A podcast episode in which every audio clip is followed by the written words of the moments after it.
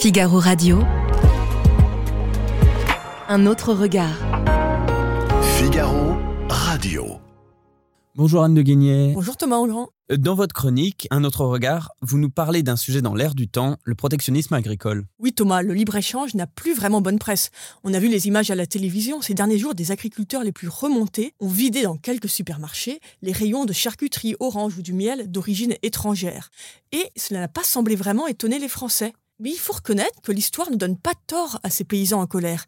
Elle a démontré que la théorie de Ricardo, la fameuse théorie des avantages comparatifs, se révélait une douce chimère.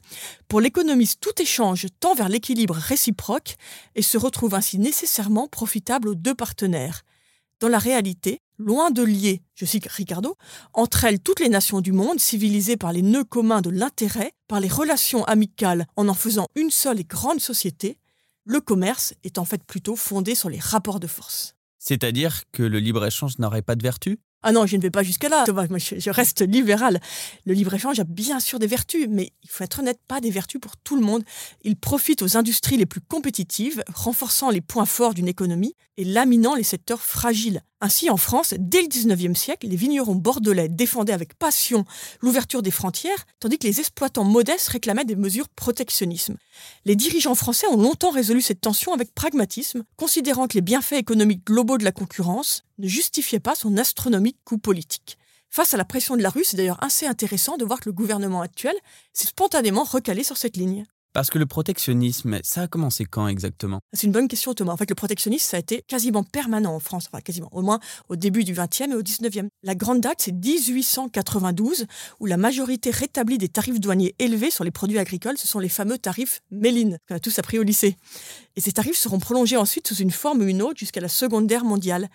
En fait, cette politique a scellé en quelque sorte l'adhésion du monde paysan, qui était resté très conservateur, à la République. Et autour de la défense du protectionnisme se sont structurés les premiers partis républicains conservateurs. Et quelles ont été les conséquences de ce choix? Ben, Ils n'ont pas été forcément excellents pour la France. C'est la France est demeurée bien plus longtemps que ses voisins un pays rural.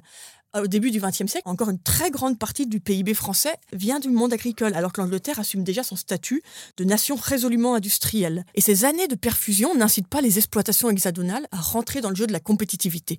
Ainsi, à la fin des années 40, l'agriculture est à peu près deux fois moins productive que le reste de l'économie. Le retard est quasiment comblé dans les années 80.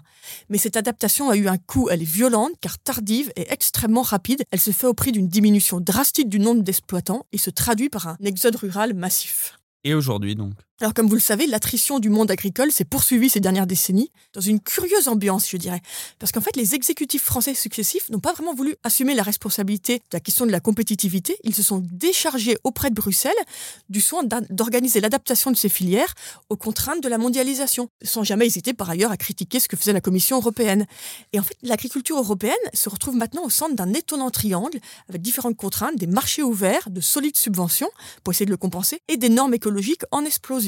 Alors pour les exploitations françaises, il y a en plus deux spécificités pas simples, qui est la passion de l'État pour le mieux-disant normatif et de lourds prélèvements obligatoires. Le plan de Gabriel Attal a répondu en partie à ces contraintes. En revanche, il ne résout ni le sujet de l'avenir des petites exploitations, ni l'objectif affiché depuis le Covid, sans jamais d'ailleurs être vraiment défini, de souveraineté alimentaire. Et c'est vrai qu'on revient au départ. Seule une plus grande fermeture des marchés le permettrait. Mais à quel coût? Il faut se poser cette question, celui d'un choc sur les prix pour le consommateur et d'inévitables mesures de rétorsion pour les exportations, et en premier lieu la filière viticole. C'est un choix.